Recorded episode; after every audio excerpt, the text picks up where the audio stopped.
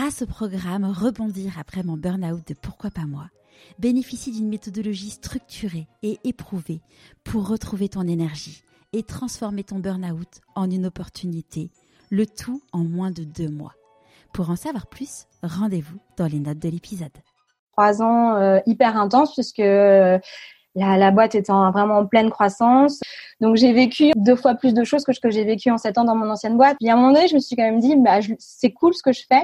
Ouais. Et ce que je fais, c'est pas pour moi dans le sens où euh, c'est pas ma boîte. Et il y a eu cette petite question assez sournoise qui a pointé dans, dans ma tête en me disant, qu'est-ce que tu, qu'est-ce que tu apportes? Puis j'avais toujours cette idée quand même de me dire, bah, le digital, c'est Enfin, il va y avoir une fin. C'est un CDD que tu as signé avec ta carrière, c'est pas un CDI. Le quotidien me pesait, le, le travail me pesait aussi. Enfin, je, je, je voyais pas d'échappatoire en fait. C'est vraiment arrivé à un stade où euh, je savais plus qui j'étais, je savais plus ce que je voulais. J'avais juste envie, en gros, euh, que je reparte de zéro. C'était le fait que j'étais en train de changer, que j'avais envie de changer. Il fallait que je change et euh, c'est pas évident. J'avais tout construit pour que ça marche comme ça et au final, au moment où voilà où c'est censé bien marcher, bah non, ça, ah. ça, ça marche plus. C'est assez terrorisé euh, parce que j'avais j'avais peur qu'ils soient déçus, j'avais peur qu'ils comprennent pas mon choix, euh, parce que bah, pour eux j'avais euh, j'avais réuni entre guillemets toute la checklist de la réussite. J'avais de quoi être heureuse, tu vois. Pourquoi est-ce que j'allais casser tout ça pour un projet euh, qui, est, qui est sûr de rien Il faut pas qu'on attende que les autres prennent la décision pour nous quand on a cette petite voix qui nous parle. Moment difficile que j'ai vécu. Il y, a, il y a plein de choses qui, qui me resserviront demain et qui me permettront de mieux vivre ma vie. Je suis Charlotte Desrosiers Natral et je te souhaite la bienvenue dans Pourquoi pas moi en chemin. Ils ont osé écouter leur petite voix et ils ne le regrettent pas. Je t'invite à suivre le changement de vie de personnes exceptionnelles qui sont passées à l'action et sont en pleine sortie de leur zone de confort. Nous suivrons leur avancement, leurs peurs, leurs doutes, leurs réjouissances et le rôle de leur entourage. J'aurai le plaisir de les interviewer tout au long de ce fabuleux chemin grâce à un épisode trimestriel où vous pourrez leur poser toutes vos questions. Si vous voulez en savoir plus, rendez-vous sur pourquoipasmoi.co.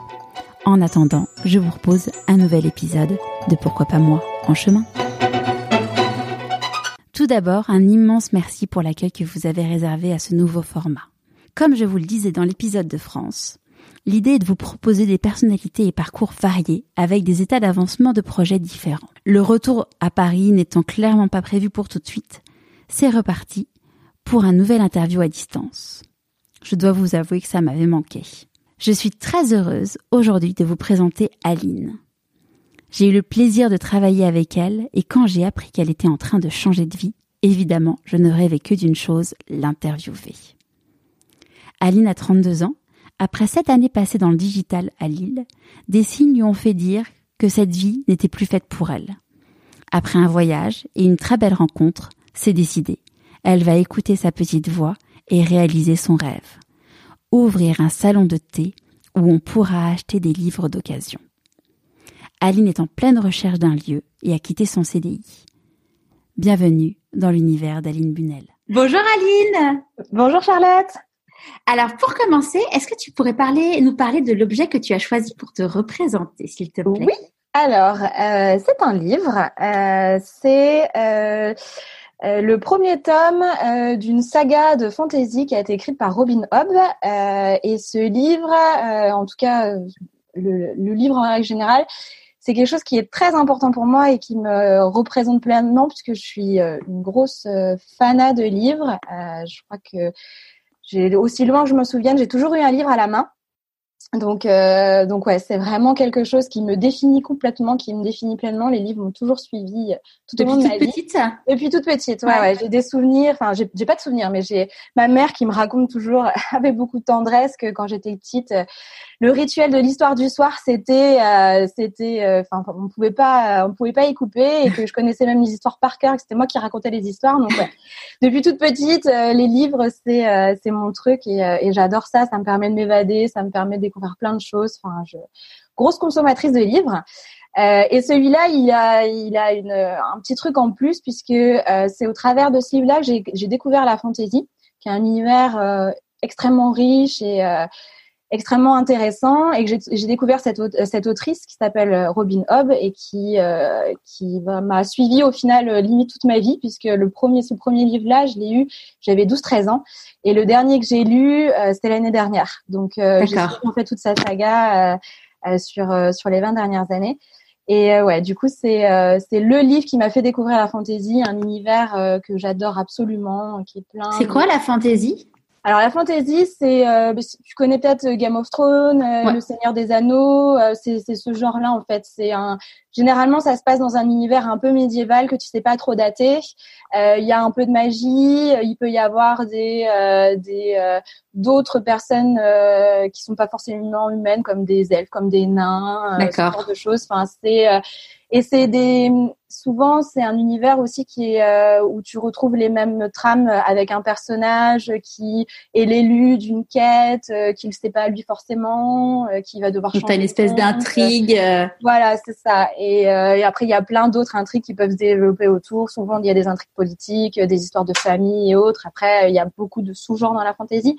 Mais ouais, c'est des univers toujours hyper riches et qui m'ont toujours permis de m'évader. Ce que je ce que j'aime beaucoup dans la lecture, c'est de pouvoir euh, complètement m'évader de mon quotidien, euh, rêver à des univers, à des mondes, à des choses complètement différentes. Donc, euh, donc voilà, c'est c'est ce qui m'a fait tomber dans la fantaisie étant ado. D'accord. Et du coup, tu disais donc petite, c'était quelle donc tu étais une petite fille qui aimait beaucoup lire. Ouais. Qu'est-ce qui caractérisait également?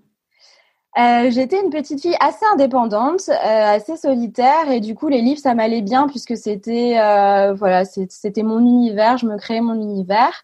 J'étais une petite fille qui avait beaucoup de caractère aussi, qui savait ce qu'elle voulait, qui ne se laissait pas marcher sur les pieds. Enfin ça c'est aussi quelque chose qui me suivit et qui me suit toujours. Euh, voilà ouais j'étais bonne élève aussi, j'étais plutôt bonne élève. C'était quoi tes matières préférées à l'école? Eh ben, c'est tout ce qui était français et euh, rédaction. Ouais. Euh, vraiment, euh, j'adorais, j'adorais ça et ça m'a suivi parce que j'ai fait un bac ensuite littéraire. Mais ouais, c'était, j'aimais bien les maths aussi, mais je, l'ai perdu depuis. Mais ouais, vraiment tout ce qui était français, rédaction, devoir écrire, utiliser son imagination. J'étais très, j'avais beaucoup d'imagination quand j'étais petite. Et ouais, tout ça, c'était des choses qui m'intéressaient beaucoup. Du coup, de l'imagination surtout au niveau littéraire ou aussi euh, créative, manuelle? Alors, je suis pas du tout manuelle pour le coup. Non. Euh, je non, je suis absolument nulle. J'ai pas la main verte. Euh, je suis incapable de, de, de faire quand j'étais petite, incapable de faire un collier ou du macramé. Tout ça, c'est pas du tout mon truc. Donc non, vraiment euh, plus imaginaire, euh, livre, euh, écriture, ce genre de choses. Oui, mais non, sinon pas du tout, pas du tout manuel pour dessous. À part la cuisine, qui va être deuxième grande passion dans la vie. cuisine et pâtisserie, ça oui. Beaucoup d'imagination, beaucoup de créativité et, euh, et je, je, suis capable de me servir de mes dix doigts euh, quand il s'agit de faire un gâteau. Et voilà, c'est la seule chose que je, que je sais faire. Sachant que du coup, toi, tu as, grandi dans la... À... Non, tu es, né à Reims, il me semble. Oui, ouais, ouais, tout à fait. Je suis née à Reims. j'ai grandi dans un petit village à côté de 550 âmes, donc j'ai grandi à la campagne. mes parents, qui eux étaient citadins, quand ils ont eu des enfants, ont voulu nous offrir une vie à la campagne plus calme et autre. Donc j'ai grandi dans ce petit village. Euh, j'ai fait mes études, enfin, j'ai commencé mes études euh, sur euh, sur Reims et puis ensuite j'ai fini sur Lille. et je suis tombée amoureuse de Lille, donc je, je, suis restée sur Lille. Tombée amoureuse d'un homme et de la ville. Oui, alors d'abord de la ville, et ensuite effectivement d'un homme qui fait qu'aujourd'hui je suis je suis lilloise de cœur. Et justement, dans tes études, tu as fait euh, donc une université à Reims. C'était euh, un DUT GEA, donc de gestion euh, entreprise et administration. À cette époque-là, et même petite, tu te disais, ça sera quoi mon C'était quoi ton rêve déjà d'enfant? En disant, mon... ça sera quoi? Mon rêve d'enfant, mon rêve d'enfant, c'était travailler avec les livres, dans les livres. Enfin, je voulais vraiment faire quelque chose de ça parce que c'était ma grande passion, et et je voulais travailler dans l'édition. C'était un domaine qui me plaisait. Et puis bon, quand j'en parlais à mon entourage, euh, les gens me disaient, ah, tu sais, euh, c'est un métier un peu bouché, c'est un peu compliqué, etc. Donc euh, donc finalement, j'ai laissé tomber un peu un peu le sujet et, et après, quand il a fallu choisir ce que je voulais faire de ma vie à 16 ou 17 ans après le bac, bah, je t'avoue, j'avais euh, d'autres priorités que de, de réfléchir à, à, ce, qui, ce que j'allais faire toute ma vie. Donc j'ai fait un peu mes études euh, au final au feeling, euh, avec ce que j'avais envie de faire au moment où j'avais envie de le faire, sans forcément réfléchir à ce que j'allais faire le restant de ma vie. Euh, du coup, après, j'ai choisi mon bac littéraire parce que, bah, par affinité, complètement, c'est, j'étais comme un poisson dans l'eau quand il s'agissait de livres, de littérature et autres. Donc, c'était, c'était logique. Et après, après mon bac, j'ai fait un peu par élimination. C'est-à-dire que euh, la fac, euh, j'étais pas très motivée par la fac puisque c'était un diplôme très générique, une licence et autres. Je savais pas trop quoi faire avec après, donc j'étais pas trop intéressée par la fac. Euh, école de commerce, ça me branchait pas non plus. C'était pas trop, euh, ça m'intéressait pas spécialement. Et puis c'était beaucoup d'années d'études. C'était quelque chose qui était assez cher aussi, et j'avais pas forcément envie que mes parents financent financent cinq ans d'études assez cher. Et donc du coup, je voulais, je cherchais quelque chose de diplômant assez rapidement euh, et quelque chose d'assez concret. Euh, pour pouvoir essayer de me projeter un peu parce que je savais pas trop ce que j'allais faire donc euh, j'ai trouvé un DUT donc le fameux DUT euh, gestion des entreprises et des administrations qui était euh, du coup un DUT qui se fait en deux ans ouais. qui était assez concret puisqu'il y avait beaucoup de matières qui permettaient ensuite de rentrer dans la vie active il y avait il y avait de la compta, il y avait un peu d'éco, il y avait un peu de, euh, de, de, gestion euh, financière et autres, il y avait un peu de marketing. Enfin, en gros, le, le DUT. C'est assez généraliste. Ouais, mais c'était aussi assez concret parce que l'idée du DUT, c'était qu'après ce DUT-là, tu étais capable soit de monter euh, une petite structure, soit d'intégrer une petite structure et tu avais les bases pour, pour toucher un peu à tout. Donc ça, ça m'intéressait, ça m'intéressait plutôt. À ce moment-là, tu te disais un jour, j'aimerais monter mon entreprise? Ben, au final, je l'ai fait en mode ça mange pas de pain. C'est-à-dire que si jamais un jour j'ai l'idée, pourquoi pas? Mm. Tu vois, c'est euh, au moins j'aurais les bases. Euh, à cette époque-là, je pense pas, enfin, je me posais pas vraiment, je me disais pas vraiment que j'allais monter mon entreprise, mais je me suis dit bon, si jamais un jour ça marchera, quoi, j'aurais les bases. Bon, faudra quand même que je revienne un peu, mais j'aurais les bases. Donc, euh, donc ouais, c'était, c'était plus par par élimination et puis parce que je voulais quelque chose de, de concret. Et puis surtout dans cette formation-là, en deuxième année, on me proposait un stage assez long de deux trois mois, je crois. Euh, qui te permettait aussi d'avoir un premier prix dans une entreprise et puis de voir ce que ça allait donner. Euh, pour le coup, j'ai fait un, stage en banque, donc ça m'a permis de savoir que je, la banque n'était pas faite pour moi. Pourquoi? Euh, parce que c'était pas j'ai fait des choses qui ne m'intéressaient pas forcément. Il y avait beaucoup de phoning euh, j'étais pas du tout à l'aise. Il fallait appeler les gens euh, pour leur vendre des produits et, enfin j'étais pas du tout à l'aise avec ça. J'étais pas non plus forcément à l'aise avec l'accueil et voilà enfin régler des problèmes d'argent c'est quand même assez intime. On rentre dans la vie privée enfin on rentre très très fort dans la vie privée des gens et j'étais pas du tout à l'aise avec avec ça. Et pas non plus à l'aise avec l'idée au final que quand on travaille en banque on a quand même un, un, gros rôle commercial, donc on a des objectifs de euh, d'ouvrir autant de comptes, euh, ou, euh, faire, enfin, avoir autant de crédits et tout. Donc j'étais pas du tout, voilà, j'étais pas du tout à l'aise avec avec l'idée, avec le truc. Donc donc voilà, ça m'a, ce stage m'a moins permis de me dire que c'était pas c'était pas ce que je voulais faire. Ouais. Et petite parenthèse, tes parents ils faisaient quoi ou ils font quoi comme métier? Alors mon père aujourd'hui est retraité et euh, il a euh, travaillé toute sa vie dans l'automobile et il était euh, responsable après-vente d'un garage automobile d'une grande marque de luxe. Donc il s'occupait au final de tout ce qui est après la vente d'une voiture. Donc il avait la gestion de tout l'atelier et bah, voilà tout ce qui est réparation et autres. Et ma mère elle, elle a eu elle a eu mille vies professionnelles. Euh, à base, elle a une formation dans le textile, donc elle a commencé dans le textile. Euh, après, elle, euh, donc elle m'a eu moi, elle m'a eu, elle a eu mon frère. Après la naissance de mon frère, elle a décidé de, bah, de, s'occuper à plein temps de son job de maman. Euh, Vous avez combien d'années d'écart avec ton frère? On a deux ans et demi. Et euh, donc après, euh, donc elle a passé quelques années à, à s'occuper de nous, ce qui fait qu'on a une vie une vie très agréable puisque ma maman m'emmenait à l'école, elle venait me rechercher, euh, je mangeais chez le midi. Enfin, c'est pour le coup pour mon frère et moi, c'était très euh, très confort. Ouais. Euh, et du coup, quand elle a voulu retravailler, entre temps, euh, l'industrie du textile sur Reims s'est complètement effondrée. Il y, a, une grosse partie de délocalisation, donc elle a changé de travail. Elle est devenue assistante maternelle. Elle a fait ça pendant quelques années, et après, elle a rechangé plusieurs fois. Et là, elle travaille. Aujourd'hui, elle travaille dans les vignes. Euh, okay. du coup Reims, euh, le berceau euh, de Champagne. donc donc j'ai grandi entourée de vignes et donc elle travaille pour un pour un pour un vigneron qui lui a des vignes et, elle s'occupe de l'entretien des vignes. Donc elle a été elle a été entre guillemets auto-entrepreneuse en tant qu'assistante maternelle. Oui, effectivement. Ouais. Elle a travaillé pendant de nombreuses années à son compte en, tant qu'assistante maternelle. D'accord. Donc du coup, quand, tu leur as dit je veux faire un DUT, euh, tes parents comment ils t'ont regardé? Bah en fait mes parents euh, voulaient que, enfin, voyaient que j'avais les capacités pour faire des études et ont tout fait pour que je puisse faire des études. Donc DUT, licence, école de commerce, ils s'en ils s'en fichaient un peu. Ils voulaient que je fasse quelque chose qui me plaise. Et et du coup le DUT pourquoi pas c'était moi qui avais choisi euh, euh, d'aller dans cette branche-là, de faire des études supérieures. Donc ils étaient euh, plutôt contents. de toute façon, je savais voilà, je savais pas trop trop ce que j'allais faire, mais c'était des études, ça marchait bien au lycée, donc ça marcherait bien aux études. Donc au final, ils m'ont pas spécialement posé de questions. Et c'est vrai que j'ai eu la chance aussi que mes parents ne m'aient jamais forcé à suivre une voie ou une autre j'ai voilà j'ai eu des copines qui ont été obligées de faire un bac S parce que leurs parents étaient scientifiques à faire un bac S. Mmh. Moi non, mes parents m'ont toujours laissé euh, voilà m'ont laissé choisir ce que je voulais faire. Euh, donc oui, ils ont ils ont pris la chose euh, très bien, ça, ça leur allait bien, il n'y avait pas pas de problème particulier.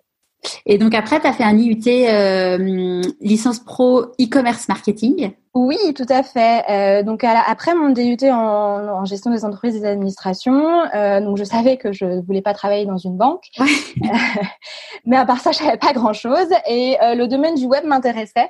Euh, à cette époque-là, on commençait à avoir des métiers naître autour du digital. Euh, il commençait à y avoir pas mal de d'agences digitales qui se créent, qui se montent, et ça m'intéressait. Et puis surtout sur Reims, je savais voilà, il n'y avait pas grand chose qui me qui me branchait d'autre comme comme filière. Donc je suis euh, partie sur Lille euh, pour faire euh, cette licence pro, donc qui, était un an supplémentaire par rapport à mon, à mon DUT.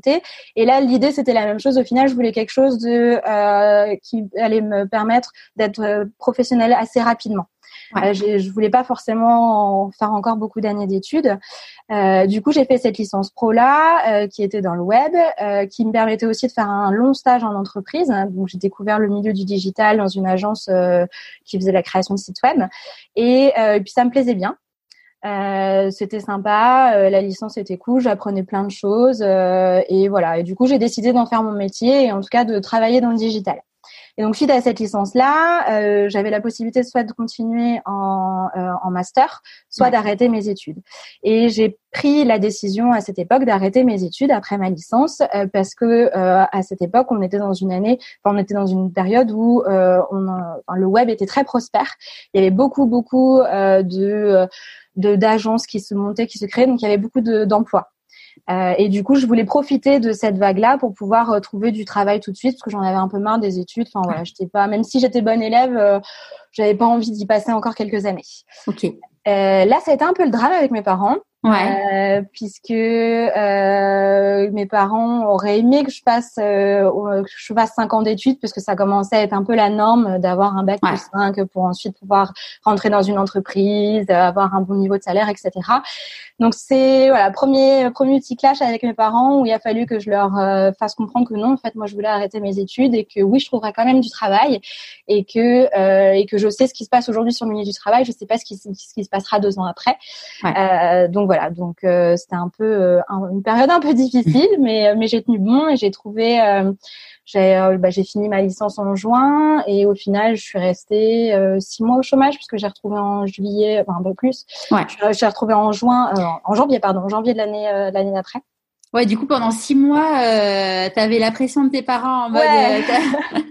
pendant six, mois, un peu compliqué, quoi six mois où euh, je suis retournée vivre chez mes parents parce que j'avais du coup je, finissais ma licence sur l'île, j'avais un appartement sur l'île, mais bon comme j'avais décidé de euh, de trouver du boulot, euh, j'ai quitté mon appart, je suis retournée chez mes parents, cherchais en même temps du travail. Donc mes parents m'ont dit bah voilà, bah, tu veux travailler maintenant, tu travailles. Ouais. Bah, donc tu te débrouilles. Euh, j'ai fait quelques petits jobs euh, pour euh, voilà pour pour patienter. J'ai travaillé un peu à droite à gauche quelques missions d'intérim.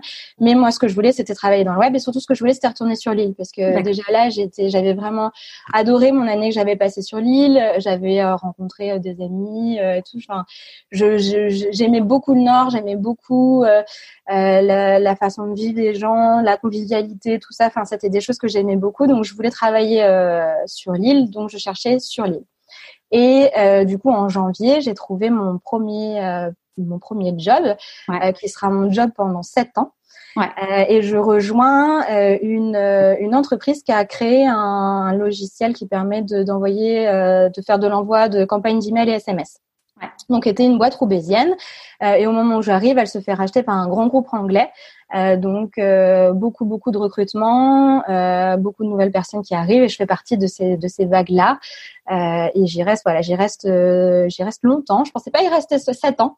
Non. Mais du coup, pendant les sept ans, donc, euh, tu étais senior, euh, à la fin, tu étais senior campagne manager, donc tu gérais les campagnes des clients. Ouais, tout à fait. En fait, je gérais, euh, donc j'avais une partie, une grosse partie opérationnelle dans mon job où je gérais des campagnes euh, d'email et d'SMS, euh, que ce soit des campagnes one shot ou euh, des, euh, des triggers et autres. Et j'avais aussi une partie dans mon job de stratégie, de consulting auprès de de mon portefeuille de clients. Donc j'avais, j'étais sur un portefeuille assez grand compte et l'idée c'était de les de les conseiller sur leur stratégie email et SMS à long terme. Comment euh, ça se fait? Parce que donc ouais, tu es resté plus de 7 ans, c'est énorme dans le digital. C'est énorme dans le euh, digital, c'est énorme. Alors que j'ai commencé, j'avais 21 ans quand j'ai commencé à travailler, donc ouais, c'était. Euh, Comment ça se fait que tu sois resté aussi longtemps? Il y a plusieurs raisons. Disons que hum, les c'était c'était mon premier job et c'était hyper formateur et j'ai j'ai vraiment aimé ce que j'ai fait les les on va dire les cinq premières années de mon job c'est j'apprenais beaucoup de choses. Euh, il y avait, enfin, le produit évoluait aussi, euh, l'équipe grossissait, il y a eu beaucoup de réorganisation et autres. Mes missions, euh, enfin, alors, changeaient pas tout le temps, mais disons que mon portefeuille client changeait, donc euh, j'ai toujours euh, motivée, intéressée et j'apprenais beaucoup. Euh, donc ça, c'était ouais les euh, trois, cinq premières années. Euh, puis après, au bout de cinq ans, j'ai commencé à m'essouffler. j'ai bon, les, les, changements successifs d'organisation, de, de stratégie, tout. J'étais plutôt plus vraiment, plus vraiment dedans. Et en fait, à ce moment-là, j'ai commencé à me dire qu'au final, le web, c'était hyper intéressant, le digital, c'était super intéressant, mais je me voyais pas faire ça toute ma vie. Mm. Euh, je me voyais pas faire ça toute ma vie parce que pour moi, au final, bosser dans les nouvelles technologies, euh, je sais pas pourquoi, mais dans ma tête c'est comme ça. Il fallait être jeune, il fallait, euh, il fallait kiffer les nouvelles technologies, il fallait être toujours à la pointe et tout. Et je me voyais pas, tu vois, à 50 ans, bosser dans une agence digitale, être directrice de projet. En même temps, on n'en voit pas beaucoup, hein. Non, bah non, on n'en voyait pas à cette époque-là, puisque c'était quand même un métier assez récent. Donc, euh, donc ouais, je, je m'étais toujours dit que qu'au final, ce, cette carrière-là aurait une fin à un moment donné. Et dans ta tête, tu savais, euh, enfin, tu avais euh, des idées de te dire, bah, peut-être qu'un jour, euh, je ferai ça? Eh ben, à ce moment-là, oui. En fait, à ce moment-là, il y a une idée qui a commencé à germer dans ma tête, puisque euh, ben, ma passion principale, c'est vraiment tout ce qui est autour du livre, les livres, la lecture, etc. Et, euh, et la, la, pâtisserie également. Et en fait, à ce moment-là, j'ai commencé à me dire, hum, j'aimerais faire un truc, tu vois, qui rassemble mes passions. J'aimerais être vraiment passionnée par le métier que je fais et que ce soit pas juste parce que euh, parce que c'est tombé là à ce moment-là. Et donc j'ai commencé à avoir cette petite idée qui a jamais dans ma tête en me disant bah, qu'est-ce que je pourrais faire euh, qui va allier euh, livre et et pâtisserie. Et j'ai eu cette ce, ce, début d'idée en me disant bah j'aimerais créer un lieu de vie qui rassemble ça, qui rassemble les livres, qui rassemble la pâtisserie, que ce soit un endroit convivial, un endroit où tu viens acheter des livres, tu viens lire un livre, tu viens manger un truc. Enfin voilà, j'avais envie de, de, de créer ça à ce moment-là. Donc ça, c'était quand? Ça, c'était euh, donc, euh, alors j'ai pas l'année en tête. C'était, soit c'était il y a 4-5 ans. Il y a 4-5 ans. Euh, ouais, il y a même plus que euh, ça. Il y a 5-6 ans. D'accord. C'était avant, euh, avant d'avoir quitté euh, ouais, C'était avant d'avoir quitté cette première boîte. Là, ça faisait cinq ans que j'étais dans ma première boîte. D'accord. J'ai commencé à avoir cette idée-là, puis j'ai commencé à me renseigner. Euh, à l'époque, je voulais le monter toute seule. Donc, euh, le monter toute seule, ça voulait dire bah, faire refaire une formation, avoir un CAP en pâtisserie. Ouais. Euh, ça voulait dire, euh, enfin, ça voulait dire principalement ça. Donc, j'étais, j'avais commencé à me renseigner ce que ça impliquait. Donc, je m'étais renseignée pour reprendre mes études. Je m'étais renseignée pour faire un CIF, donc un congé individuel de formation. j'avais commencé, j'avais, enfin, j'avais passé un entretien dans une école pour la pâtisserie et tout. Donc, voilà, j'avais, j'avais commencé. Ça veut bien avancer, ouais j'ai commencé à tâter le terrain, mais en même temps, j'étais pas, euh, j'étais pas complètement sereine avec l'idée. Euh, parce que euh, à cette époque-là, choisir cette voie-là, choisir d'entreprendre, c'était renoncer à, beaucoup de choses et j'étais pas prête à renoncer à ces. C'était renoncer à quoi du coup? C'était renoncer à mon indépendance euh, financière puisque euh, j'aurais dû retourner sur les bancs de l'école, euh, j'aurais pas eu le même niveau de vie. Euh, à l'époque, ça faisait euh, un an ou deux ans que j'étais avec mon copain, on vivait pas forcément encore ensemble. et ben voilà, du coup, j'avais une indépendance financière qui, qui m'allait bien. ça voulait dire aussi renoncer à bah, plein de voyages que j'avais en tête parce que je savais que en commençant euh, ce projet-là, qui était un, un, gros projet, un vrai projet de vie, euh, bah, j'allais changer de, de vie, j'allais pas avoir les mêmes congés, j'allais pas avoir les mêmes moyens, etc. Donc j'allais renoncer à ça. C'est aussi potentiellement renoncer à l'achat d'un bien immobilier parce que j'avais envie euh, d'acheter un appart, une maison ou autre. Donc voilà, c'était renoncer, tu vois, à beaucoup de choses. Et j'étais assez jeune parce que j'avais 25, 26 C'était il y a 5 ans, du coup, j'ai, j'ai, j'ai compté entre temps en regardant les dates. Donc euh, ouais, du coup, je je j'étais pas j'étais pas prête. J'avais l'idée, mais j'étais pas encore prête. C'était une petite c'était une petite euh, une petite graine qui a, qui a germé euh, au fur Exactement, exactement. C'est une petite graine qui était là, mais voilà, il y avait trop de renoncements. Euh, j'étais pas encore prête pas prête à faire ça. Puis c'était aussi imposé à mon copain ce choix de vie, puisque bah après, enfin c'était aussi une vie à deux des, des, des, projets, des, des voyages et tout euh, à deux qu'il aurait fallu qu'on qu'on restreigne. Donc j'étais j'étais pas prête à ça à ce moment-là. J'avais encore envie euh, de, de, profiter de plein de choses et, et de et, j'étais bien au final au statut de au statut de salarié. Du coup, je donc cette réflexion là, ça m'a quand même pris euh, six six huit mois. Ouais. Euh, je me suis dit bon, je, je suis pas prête. Euh, dans ce cas-là, bah, si vraiment euh, dans, dans, mon premier job ça me convient plus, bah autant je change, je change de boîte. Ouais. Euh, donc, euh, et ça, t'en as, t'en as parlé autour de toi, enfin, euh, à ton entourage de cette idée, de ce projet? Ouais, bah oui, j'avais commencé à en parler. J'en parlais à, à mon copain, j'en avais parlé à mes amis. j'en avais pas trop parlé à mes, parents parce que je voulais être sûre de moi si vraiment j'annonçais ce changement-là à mes parents. donc j'avais commencé à en parler. Et les, les gens trouvaient l'idée cool, que c'était, ça me ressemblait plutôt. Mais c'est vrai qu'après voilà, il y, y, avait plein de choses à faire, plein de sacrifices à faire, et voilà, j'étais pas, j'étais pas prête. Mais l'idée était plutôt bien perçue. Ouais. Ouais. Et, euh, et, voilà, donc du coup, le, voilà, l'idée est dans ma tête, mais euh, mais j'ai pas le courage de le faire. Donc euh, je me dis bon bah peut-être que euh, au final, je vais, le job me convient bien, mais peut-être que c'est l'entreprise qui me convient plus. Ouais. Et il est peut-être temps pour moi que je change. Euh, donc là, ouais, ça, ça, fait euh, presque six ans que je suis euh, que je suis en poste. Euh, et puis, euh, bon, les mois passent et j'ai deux de mes collègues qui partent dans une start-up lilloise qui change qui change de job. C'était des des, enfin c'est des collègues avec qui je m'entendais hyper bien. on travaillait très très souvent ensemble. Et puis je me dis bon, là où ils vont, Ouais, c'est pourquoi pas. Tu vois, là où ils vont, euh, enfin voilà, on, on, travaillait très bien ensemble. J'avais j'avais confiance en eux. Je me dis bah peut-être que ouais, peut-être que euh, voilà, c'est aussi le moment pour moi de changer. Et euh, dans l'entreprise où ils vont, euh, je je bah je, je postule. Enfin, je fais, euh, j'envoie une, une candidature spontanée. Ça tombe bien parce qu'en fait ils, ils cherchent un chef de projet. Ouais. Euh, la boîte était toute petite à l'époque. Ouais, la boîte était toute petite, euh, puisque quand j'arrive dans cette boîte-là, on est 20. Ouais. Euh, je suis la première chef de projet. Euh, et donc, euh, et donc, euh, ils cherchent un chef de projet pour pouvoir euh, mettre en place euh, la solution qui commercialise. Donc, il y a une solution de feedback management. donc, le feedback management, c'est l'écoute des clients.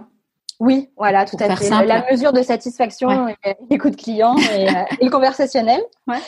Euh, et donc, euh, et donc, ouais, ils, ils cherchent euh, effectivement un profil pour pouvoir accompagner leurs clients dans la mise en place de cet outil.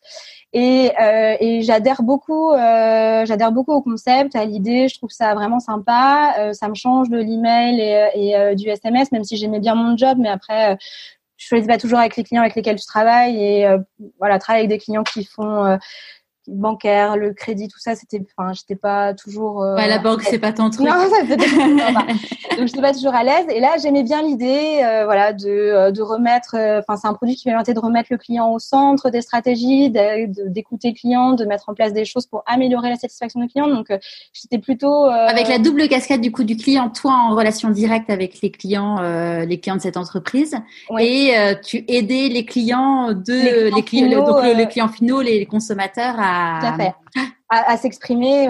Donc, donc j'ai, je trouvais vraiment l'idée géniale et euh, je me suis dit bah bah voilà, allez, on y va. Et donc j'arrive dans cette structure, on est 20. Euh, donc première chef de projet, tout à faire. Euh, ce qui me change beaucoup aussi de mon précédent job qui était devenu euh, une espèce de paquebot où euh, voilà les, les, choses étaient quand même très structurées pour faire bouger le petit doigt d'une personne fallait en parler à 50 enfin bref très frustrée de de de pas voir les choses bouger de pas voir mon poste évoluer et autres. Donc là j'arrive et il y a tout à faire. Et j'ai la chance que le les, les cofondateurs me laissent carte blanche sur la façon de gérer mes clients et ça, j'adore puisque ça me permet euh, de vraiment faire ce que je veux, de de mettre aussi euh, mon expertise de, de, gestion de projet, de gestion de clients euh, euh en, en, main, en place. Enfin voilà, de, de, faire vraiment tout ce que je veux et de prouver que euh, que bah, que je peux y arriver. Et donc, je passe trois ans, enfin presque quatre, hyper intenses. Euh, à euh, voilà monter une méthode, un process autre pour euh, bien accompagner nos clients dans, dans la mise en place de notre produit. Et puis à un moment donné, donc un an, enfin ça, au bout d'un an, euh, l'entreprise grossit de plus en mm. plus. On a beaucoup beaucoup de nouveaux clients, puis on a aussi des clients existants qu'il faut euh, qu'il faut continuer à accompagner parce que le... c'est une, une, boîte en pleine croissance. Euh... Complètement. Ouais. C'est une boîte en pleine croissance et puis les, euh, les, les, clients, on continue à les accompagner dans l'utilisation de l'outil. On fait pas juste la mise en place. Donc, euh, je commençais à avoir beaucoup beaucoup de choses euh, à faire. Ouais. Et, et, donc, on décide de recruter de nouveaux chefs de projet et de scinder l'expertise en deux avec des gens qui vont s'occuper que de la mise en place de l'outil et des gens qui vont s'occuper que de, du suivi des clients. Donc, moi, je me spécialise sur le déploiement puisque bah, c'est ce que j'ai fait le plus au final pendant cette année. et on, je commence. Et c'est ce qui te plaisait le plus? Ouais. Pour le coup, c'est ce qui me plaisait le plus. J'aimais beaucoup. Euh, J'aimais beaucoup parce qu'on répondait à pas mal de problématiques et il y avait une vraie conduite du changement à faire avec euh, avec nos clients, les accompagner dans la pas que dans la mise en place de l'outil au final, mais aussi dans les réflexions qu'ils vont avoir autour de la satisfaction client, ce que ça représente pour eux, euh, ce qu'ils vont devoir mettre en place pour que le projet prenne à toutes les strates de l'entreprise. Et ça, c'était hyper euh, hyper intéressant puisque même si les problématiques étaient sensiblement les mêmes, on y répondait pas du tout de la même façon en fonction des, euh, des, des, réseaux qu'il y avait en face de nous, en fonction de, des valeurs que les gens défendaient autres. Donc c'était hyper intéressant. C'était vraiment hyper intéressant et, euh, j'aimais bien au final euh, voilà m'occuper de tout ce qui était mis en place et ça me dérangeait pas trop de laisser le suivi à d'autres personnes puisque voilà j'avais fait le plus gros et j'avais fait ce qui m'intéressait.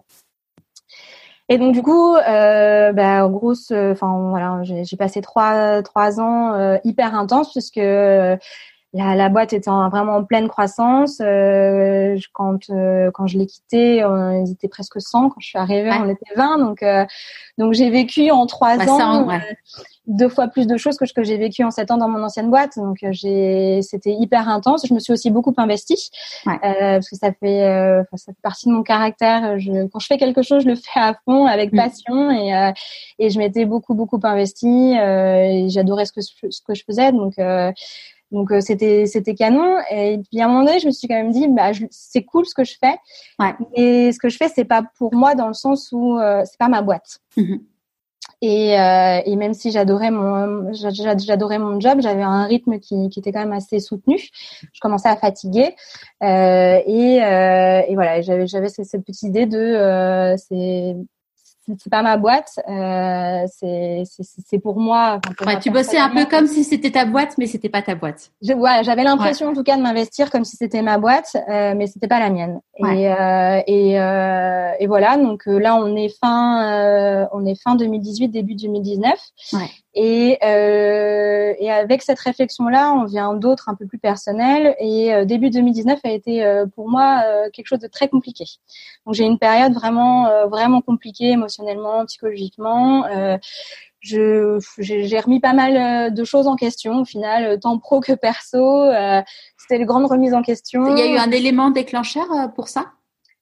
Bah, j'étais fatiguée au final. Je, je, je, m'étais quand même donné corps et âme pendant pendant plusieurs années. Euh, j'étais fatiguée ouais. et euh, il y a eu cette petite question assez sournoise qui a pointé dans, dans ma tête en me disant qu'est-ce que tu qu'est-ce que tu apportes? Qu'est-ce que tu qu'est-ce que tu fais au final? Qu'est-ce que qu'est-ce que tu apportes Puis j'avais toujours cette idée quand même de me dire bah le digital c'est enfin il va y avoir une fin. Tu vois, ouais, c'est pas pour toujours voilà, mm. ta carrière, euh, là, euh, c'est un CDD que tu as signé avec ta carrière, c'est pas un CDI. Donc, euh... Et quand tu quand tu dis qu'est-ce que tu apportes, c'est qu'est-ce que tu apportes à cette entreprise ou est-ce que qu'est-ce que tu apportes au monde au monde entre guillemets? C'est plutôt qu'est-ce que tu apportes aux gens, au monde, qu'est-ce que voilà, qu'est-ce que de façon plus large quoi. Ouais, ouais, de mm. façon de façon plus large. Alors après, euh, oui, qu'est-ce que j'apporte aussi à, l'entreprise puisque j'avais euh, j'avais fait plein de choses en trois ans, mais au final, euh, bah, j'arrivais aussi un peu aux limites de ce que moi je considérais comme étant capable d'apporter. Et, et, je commençais un peu à me sentir voilà, enfin pas comme un, pas comme un imposteur, mais presque en me disant bon, bah voilà, là t'arrives au bout, t'as plus trop d'idées, euh, qu'est-ce que voilà, qu'est-ce que tu leur Ah oui, ouais, c'est c'est un moment où du coup t'as eu parce que le fameux syndrome de l'imposteur où en fait tout le monde pense que t'es à ta place, mais toi t'as pas l'impression d'être à ta place. Ouais, j'avais pas du tout. Ouais, j'ai j'ai vécu une grosse période où j'avais pas du tout l'impression d'être à ma place. Euh, D'accord. Je, je me sentais pas, je me sentais pas à l'aise. J'avais j'ai l'impression d'être entourée euh, de gens absolument euh, formidables, mais, mais moi de pas faire partie de ça. Et voilà, j'ai l'impression d'être l'illusion totale dans ce truc. Je me disais, mais le jour où ils vont s'en rendre compte, ce que ça va donner? Euh, voilà, je me, voilà, je, moi je me sentais pas, euh, même si les gens me rassuraient en me disant que si j'étais un élément important, j'apportais beaucoup. Enfin, moi je, je le sentais pas. Mais comme tu l'entends, tu l'entends, ouais, tu l'entendais pas, tu l'entendais pas ainsi quoi. Non, non, non, je l'entendais plus, euh, j'entendais pas comme ça, je me sentais vraiment, euh, vraiment pas bien. J'avais, voilà, j'avais apporté quelque chose, ouais. euh, qui, quelque chose qui a duré dans le temps, et j'arrivais plus à me renouveler, plus à, à trouver le truc pour euh, pour améliorer euh, la façon dont voilà, on accompagne nos clients, etc. Enfin voilà, je me sentais. Peut-être aussi d'être fière de toi en fait. Oui, ouais, ouais, j'étais plus fière de moi ouais. plus fière de, de ce que je faisais et je me voilà j'étais arrivée à un point en me disant mais qu'est-ce que qu'est-ce que t'apportes en règle générale? D'accord. Grosse remise en question professionnelle euh, grosse remise en question personnelle aussi puisque j'étais euh, j'étais au bout, j'étais fatiguée, je, je, avais marre de ce quotidien, j'en avais marre, euh, voilà, d'à peu près tout. Euh, j'essayais de m'évader, de m'échapper euh, un maximum. Ouais. Donc, euh, donc ouais, un début d'année 2019 vraiment compliqué psychologiquement. Je crois j'étais, j'étais arrivée au bout. c'était voilà, c'était soit j'envoyais tout balader, soit soit je commençais un travail sur moi, mais mais c'était pas voilà, c'était très très très très compliqué. Ouais. Euh, et, euh, et, mon copain aussi a subi. Euh, subi bah, c'est la question que j'allais te poser euh, par rapport à ton entourage. Comment ils ont vécu ça? Eh ben ils l'ont vécu. Alors ils, c'est pas qu'ils me reconnaissaient un peu moins puisque ouais. j'étais euh, j'étais toujours fatiguée, j'ai, enfin, j'étais jamais chez moi. Il fallait toujours que je fasse plein de choses en dehors. Tu sais, un peu comme si c'était un peu pour combler ou mm. pour essayer. De, ouais, la peur du vide, quoi. La peur de se poser les bonnes questions. Exactement. Il fallait toujours que je sois en mouvement pour pas trop me poser ces questions-là. Je vois bien. Ça me parle. ça me parle bien. et puis en même temps, euh, voilà, le, le, le, quotidien, le quotidien me pesait, le, le travail me pesait aussi. Enfin, je, je, je voyais pas d'échappatoire en fait. Et euh, du coup, oui, mon, mon mon entourage a un peu subi. Alors beaucoup mon, mon copain malheureusement pour lui, euh, puisque enfin voilà, quand je disais je remettais tout en question, c'est je remettais tout en question aussi sur le plan personnel. Enfin j'étais vraiment arrivée à un stade où euh, je savais plus qui j'étais, je savais plus ce que je voulais, j'avais juste envie en gros. Euh, que je reparte de zéro et, euh, et quand c'est comme ça, bah voilà, ça, ça peut. Bah ouais, forcément. Mm. Voilà. C'est souvent ce que je dis à mon mari. Je, je lui dis, tu sais, bon, j'ai et moi, forcément, bah, dans le burn-out, tu te poses toutes ces questions-là et je dis, tu sais, je t'ai gardé quand même. C'est ça. Non, mais c'est, c'est une bonne nouvelle. C'est vrai que, ouais. quand tu arrives à cette espèce de point de non-retour, tu as envie juste de, de, de, faire un énorme reset et pour ça, de, voilà, de, de tout ouais. effacer. Et euh, donc, voilà, du coup, il a pas, enfin, il y a eu aussi des mois compliqués. Euh, et, euh, et donc, euh, voilà, c'est trois, Et comment t'as fait du coup pour t'en sortir? Comment j'ai fait? J'ai commencé à, à, travailler sur moi. Euh, ouais. il, y avait, voilà, il fallait de toute façon que euh, que que, que enfin, ça venait de moi, donc il fallait que que je que je travaille là-dessus. Euh, et puis ce qui m'a aussi entre guillemets sauvé, c'est que euh, on a fait un grand voyage avec euh, mon copain qui était prévu depuis longtemps.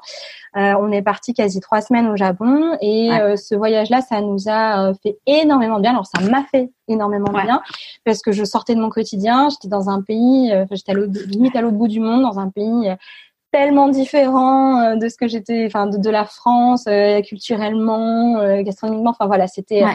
c'était une vraie coupure, c'était une vraie grosse parenthèse de trois semaines. Et puis en plus on était à deux, donc ça me permettait aussi de de revenir à l'essentiel, de Ouais, revenir vous à nous, retrouver. de Mm. nous retrouver.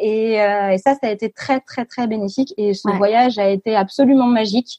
Euh, puisque voilà le, le Japon est un pays absolument merveilleux. Enfin bref, on aime ou on n'aime pas, mais en tout cas moi je fais partie de, de la team. Euh, J'ai grandi avec euh, le, avec le club Dorothée, donc euh, le Japon j'avais déjà j'étais déjà fan. Mais euh, mais le découvrir c'était c'était vraiment euh, c'était vraiment vraiment génial. Et pendant ce voyage-là, je me suis rendu compte aussi que euh, la la cuisine, la pâtisserie, la gastronomie en général avait une très très grosse place dans ma vie. Et que euh, j'ai découvert le Japon aussi bien d'un point de vue gastronomique que d'un point de vue culturel. Et ça m'a beaucoup marqué au final cette euh, de, de, de- de me faire ces réflexions là de me dire bah ouais c'est génial. Enfin j'ai j'ai fait plein d'expériences mais j'ai aussi fait plein d'expériences culinaires et j'ai adoré. Ouais. et mon copain euh, voilà m'a dit mais toi au final les voyages euh, tu, tu ne vois que par la bouffe. Et c'est vrai je vois beaucoup par la gastronomie et, et j'adore. Enfin c'est aussi une façon euh, de, de s'échapper aussi une façon de, découvrir plein de choses plein de choses pardon sortir de sa zone de confort. Enfin, voilà ça m'a c'était un peu la révélation de Ouais. euh, un peu la révélation du, du voyage. Et donc en rentrant de ce voyage là je me dis il y a pas moyen euh, je veux pas retomber dans mes travers. Euh, là euh, je suis au bout il faut que je change de vie professionnelle je, je voilà je me je me voyais plus euh, revivre la même chose revivre le même quotidien c'était plus possible et donc Et cette idée je, je te coupe juste quand tu disais que tu avais travaillé sur toi. Du coup, qu'est-ce que, enfin, concrètement, qu'est-ce que tu as fait? Parce que j'imagine que des, des gens qui vont nous écouter, euh, il y a plein de personnes qui sont dans le même cas que toi euh, à ce moment-là. Qu'est- Qu'est-ce que tu as pu faire, euh, en gros, pour te, en dehors du voyage? Euh, parce que tout le monde va pas partir trois semaines au Japon, non surtout tout en ce moment. effectivement Ouais. non non euh, alors j'ai lu euh, pas mal de enfin quelques quelques livres de développement personnel mais c'était pas trop mon truc j'ai surtout Ouais. commencé une thérapie D'accord. qui m'a du coup beaucoup aidée et que je recommande parce que c'est vraiment c'est enfin ça m'a été vraiment bénéfique et ça m'a permis de me libérer de plein de choses Du coup, avec un psychiatre? Euh, psychologue enfin Psychologue. thérapeute euh, Ok. Ouais. et euh, et, euh, et c'est vraiment enfin voilà ça a été vraiment très très bénéfique pour moi Ouais. et ça m'a permis euh, de, de me redécouvrir de de voir que voilà je me connaissais pas au final euh, de travailler sur plein de choses euh, que j'avais envie de travailler et ça m'a aussi libérée de cette idée euh, que euh, oui j'étais capable de faire autre chose de ma vie j'étais capable de repartir de zéro et qu'il est toujours temps euh, on a toujours le temps de, de recommencer et que et surtout que au final ce que j'avais vécu c'était pas un échec enfin c'était pas Mm. C'était pas à mettre à la poubelle mais au contraire ça allait être hyper bénéfique pour moi plus tard. C'était une super belle expérience euh, et ça, allait me, ça allait me servir et que voilà ce- ces moments difficiles que j'ai vécu ben voilà il y a, plein de choses qui, me resserviront demain et qui me permettront de mieux vivre ma vie. Donc euh, donc euh, ça ça m'a été d'une grande aide. Ouais, mais c'est vrai que c'est un vrai sujet. Enfin, moi, je sais que l'été dernier, quand quand j'ai acté le fait de me dire, ok, je serai plus directrice marketing, ça a été, euh, comme je disais, je l'ai vécu comme un deuil parce qu'en fait, à un moment, je me suis, enfin, ouais, je me suis dit, c'est un peu un échec. J'ai autant bossé pour avoir ce job et finalement, maintenant, je dis que j'en veux plus. Est-ce que je fais pas la sale gosse? Enfin, Mhm. c'est Mais on se pose plein fait- de questions, c'est vrai. Et puis après, Ouais. le- la gestion de l'échec, on n'est pas préparé à gérer ça aujourd'hui. On n'est pas préparé à échouer. On est, on doit réussir, on veut Ouais. réussir, mais on n'est pas préparé à ça. Et, euh, et c'est dur. C'est dur de se rendre compte qu'au final, euh, échouer, c'est tout. Enfin, c'est c'est aussi bien, voire peut-être mieux que de réussir. Ouais, puis même finalement, c'est pas forcément un échec, c'est juste Non, que c'est la, c'est la vie en fait. La vie elle est comme ça. ça. on a le droit de changer et, et c'est nor- et même de pas changer, c'est c'est au contraire, faut peut-être se poser une question si euh, les gens n'ont pas du tout envie de changer en 30 ans. Euh, c'est est-ce qu'il n'y a pas des trucs un peu enfouis quoi? Complètement. Et, euh, et c'est ça aussi que ça m'a appris, c'est qu'effectivement, euh, le changement, c'est inhérent. Il y a, si, Mm. entre guillemets, si la, la seule chose dont on est vraiment sûr, c'est qu'il y, qu'il y a du changement. Ça. Et, euh, et j'ai dû aussi accepter ça. J'ai dû aussi Ouais. accepter le fait que j'étais en train de changer, que j'avais envie de changer, qu'il fallait que je change. Et euh, c'est pas évident quand euh, voilà, tu as construit, ça faisait quand même euh, dix ans que j'avais cette petite vie, euh, j'avais tout construit pour que ça marche comme ça. Et au final, au moment où voilà où c'est censé bien marcher, bah non, ça, Ah. ça, ça marche plus, ça va pas. Euh, Je suis trop étriquée dans dans ce joli petit, euh, dans cette jolie petite botte que je me suis faite. Donc euh, Ouais. donc ouais, c'était euh, c'était très libérateur Mm. mais c'était très libérateur au final. donc voilà, du coup, je recommande à ceux qui effectivement peuvent pas partir trois semaines au Japon, de se faire accompagner, c'est c'est quand même, enfin c'est quelque chose à faire. Ouais, je suis d'accord. Donc du coup, tu reviens du Japon. Du coup, je reviens du Japon avec cette idée de. Euh, donc j'avais, bah, du coup, quelques années avant, fait euh, germer cette petite graine dans ma tête de euh, j'ai envie de créer un lieu de vie, j'ai envie de travailler de mes passions, de la pâtisserie, euh, du livre. Je rentre du Japon en me disant bon, euh, c'est maintenant, c'est maintenant ou jamais. parce que les, les choses que j'ai plus rien, il y a plus rien auquel je peux renoncer. J'avais j'avais acheté une maison, on avait fait les voyages essentiels qu'on voulait faire. Euh, J'avais euh, quatre ans de plus d'expérience. C'était le moment, quoi. C'était maintenant. Et euh, l'une des choses qui a aussi changé par rapport à voilà quatre ans en arrière quand je m'étais posé la question, c'est que là, j'étais sûre, je voulais plus le faire toute seule. Je voulais m'associer avec quelqu'un, euh, déjà parce que euh, même si je passais mon CAP de jamais l'expérience de quelqu'un qui le fait depuis quelques depuis de nombreuses années. Euh, et aussi parce que j'ai envie de partager cette expérience-là avec quelqu'un qui va le vivre au quotidien avec moi. C'était important pour moi euh, que je sois pas toute seule euh, dans cette aventure et que je puisse partager ça avec quelqu'un. Alors bien sûr, tu peux le partager avec ton entourage, mais c'est jamais pareil. Pas pareil. Hmm. Voilà, ils sont ils sont pas dans ton quotidien, ils savent pas ce que tu vis, euh, ils peuvent te soutenir, ils peuvent euh, ils peuvent t'épauler, ils peuvent t'aider à répondre à des problématiques, mais ils sont pas là au quotidien euh, vraiment dans le truc, dans le sujet. Donc c'était important pour moi au final de partager ça avec quelqu'un. Euh, et voilà, je voulais le partager, je voulais partager avec une femme, c'était aussi hyper important. D'accord. Pourquoi une femme?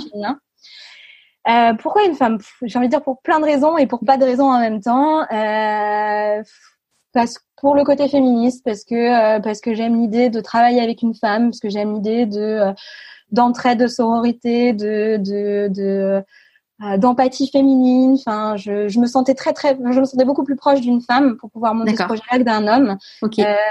voilà, c'est pour pour tout ça quoi. Je me sentais vraiment plus à l'aise de le faire avec une femme. Euh, et puis, bah, euh, puis bah, si elle était pâtissière, c'était encore mieux parce que bah, voilà, ça, ça complétait au final, euh, ça complétait mon profil et mon expérience avec ce qui, me, ce qui me manquait au final au projet. C'était une vraie expérience en pâtisserie.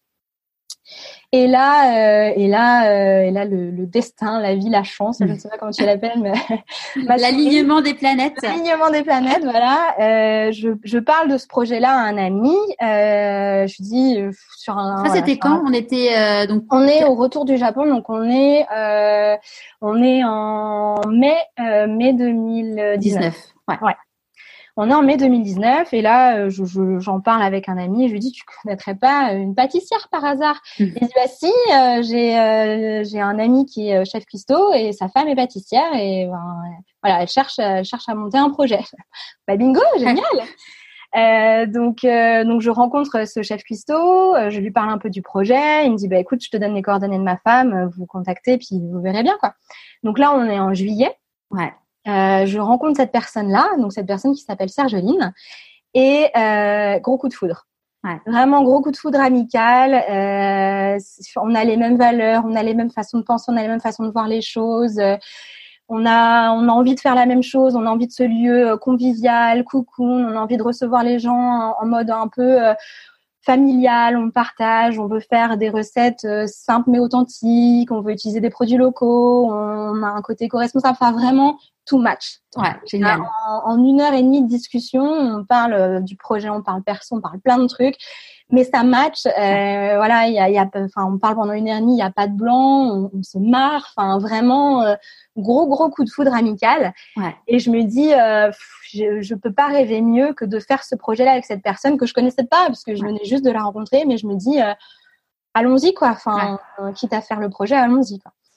Et donc euh, quelques jours après, je lui renvoie un message en disant écoute, euh, enfin vraiment, on a matché. Je, je trouve que tu es vraiment une personne euh, hyper intéressante, enfin passionnée.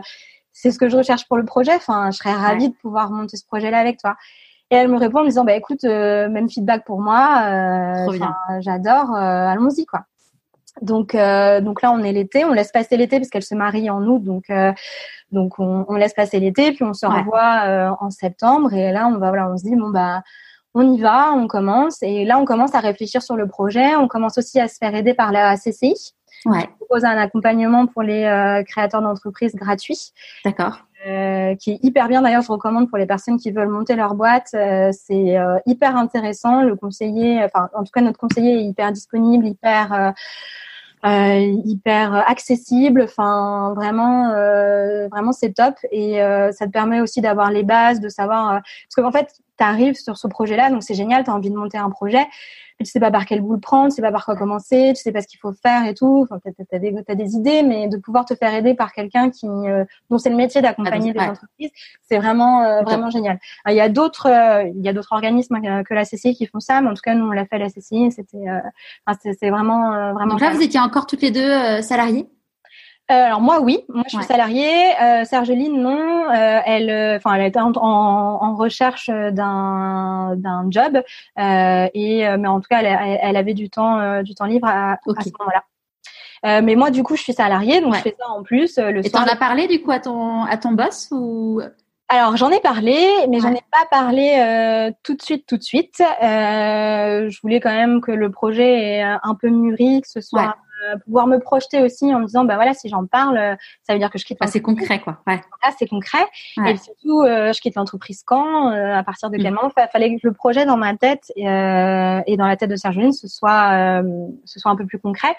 Et puis un point qui était aussi important c'était que le projet était enfin voilà la petite graine avait été plantée 4 5 ans avant dans ma tête. Donc j'avais de ce que je voulais et, et, de ce que de ce que j'avais envie de faire.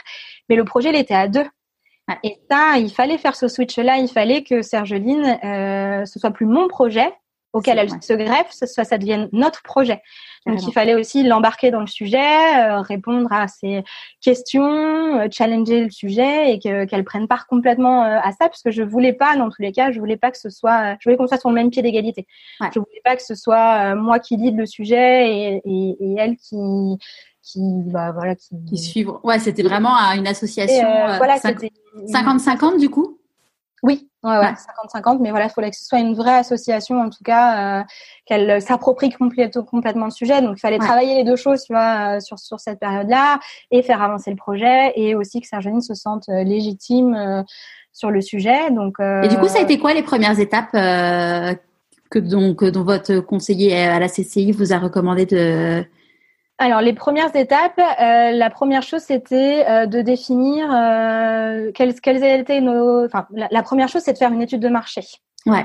Euh, donc pour ça, euh, soit tu passes par un cabinet, soit tu l'as fait toi-même. Il y a des cabinets euh, qui peuvent le faire et qui, il y en a qui sont plus ou moins chers et qui peuvent aller plus ou moins loin aussi dans la dans l'analyse, puisque l'étude de marché, il y, a, enfin il y a des analystes qui peuvent te dire jusque à quelle dans quelle rue de ta ville tu, tu dois t'implanter pour que ce soit cohérent avec ta cible et tout. mais voilà, après ça demande ça demande un certain budget budget que qu'on n'avait pas forcément. Donc nous on l'a fait, euh, on l'a fait nous-mêmes. Euh, donc c'était la première étape au final, euh, faire cette étude de marché pour savoir déjà euh, comment était reçu le concept, qui, qui, quelle serait notre cible potentielle, euh, puis ça te donne plein d'indications sur euh, le prix moyen de, euh, de tes produits, sur l'emplacement, sur. Enfin, tu peux poser énormément de questions, mais l'idée c'est qu'effectivement ça te définisse globalement, ça t'aide à définir si un ton concept marche, si quelle va être ta cible et en gros quel quel budget les gens vont allouer vont allouer à ça. Donc première étape. Ensuite, il fallait qu'on affine un peu tout ce qui était cible, qu'on commence à travailler sur un plan de com, parce que ce qu'il nous avait expliqué, un conseil hyper judicieux, c'est qu'effectivement, euh, faire un plan de com sur plusieurs mois, euh, ça nous permettait, une fois qu'on serait vraiment dans le rush, dans le jus, de se dire, bon, bah voilà, on n'a pas besoin de, de re-réfléchir à ce sujet-là, on l'a déjà réfléchi, donc on a travaillé ça. Et après, tu travailles tout ce qui est euh, tout ce qui est coût.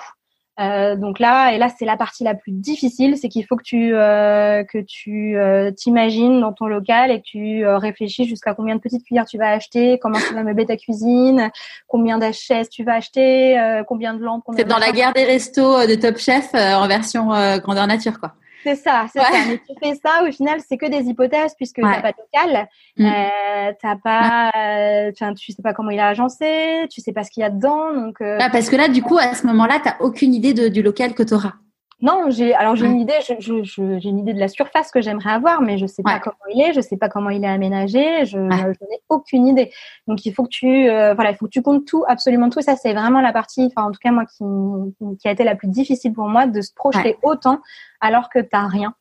T'as n'as pas de local sur lequel mener, t'as rien, mais c'est indispensable puisque c'est une étape de ton business plan qui va permettre ensuite euh, d'avoir un prêt à la banque qui soit euh, à peu près cohérent par rapport à, ce que tu estimes euh, avoir besoin comme argent pour pouvoir meubler, pour pouvoir faire les travaux, etc. Donc c'est extrêmement difficile et c'est ce qui nous a pris le plus de temps. D'accord. mais c'est mais c'est indispensable. Voilà. Et après ça, tu peux commencer la recherche de local, ce qu'on a fait, qu'on a commencé à faire en fin d'année. Ok partie aussi difficile.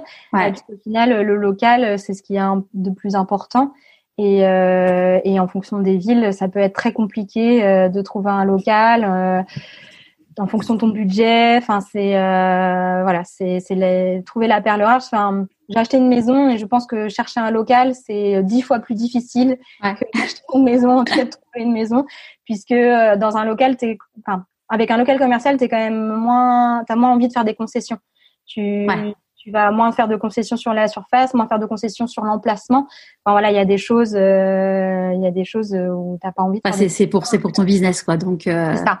Ouais. Donc euh, et puis voilà, il y a des locales qui sont très très chers, euh, d'autres qui ont des droits d'entrée exorbitants. Enfin, c'est euh, c'est c'est compliqué. Ouais. Donc là, à date, vous, le local, vous l'avez pas encore trouvé Non, à date, on l'a pas encore trouvé. En fait, on avait euh, bien avancé sur les recherches de local avant le, avant euh, le coronavirus et le confinement. Ouais. Euh, bon, malheureusement, euh, le, le, confinement est passé par là, ce qui fait que tout est en stand-by pour tout le monde. Euh, donc voilà, pour l'instant on n'a pas trouvé. Alors on est aussi chanceuse, j'ai envie de dire dans ce dans ce contexte-là, puisqu'on n'a pas engagé de frais, on n'a pas engagé de prêt ni rien, donc on n'a pas le couteau sous la gorge pour ouvrir. Euh, mais on sait que du coup ça va forcément décaler le, le projet. Enfin même si on a du mal à, à, te projeter dans une ouverture, nous on aurait aimé une ouverture 2020. On, voilà, on sait pas du tout encore comment ça va se passer parce qu'on a la, la reprise n'a même pas encore eu lieu. Donc euh, ouais. on sait que ça, on sait qu'on va devoir être patiente. On sait que potentiellement les banques vont être plus dures sur ce type de projet puisque malheureusement, tout ce qui est restauration, c'est quand même les, les plus les plus touchés aujourd'hui dans cette dans cette période de confinement. Ouais. Euh, mais, euh, mais on a quand même, on a toujours envie de faire. c'est ce que j'allais te demander. Oui, ça, ça n'a pas... pas... Non, ça n'a pas changé notre notre motivation, notre envie. Là, on est plutôt en train de réfléchir à euh, ce qu'on pourrait proposer euh, sans local. Donc, ouais. c'est le challenge là de de cette fin de confinement euh, sur juillet-août, de voir ce qu'on peut proposer comme comme produit, comme activité ou autre sans local, pour qu'on puisse quand même faire quelque chose. Donc, on, voilà, rien n'est fait, mais on réfléchit ouais. à tout. Mais en tout cas, notre volonté, notre motivation n'a pas été, euh, a pas été altérée ouais. euh, avec le confinement. On sait qu'on va le faire. Quoi. Ouais. Et donc, euh, à partir de quand on a, vous avez commencé, enfin toi, tu as, as, commencé à en parler de, à la fois à ton entourage et à la fois à ton, à ton boss?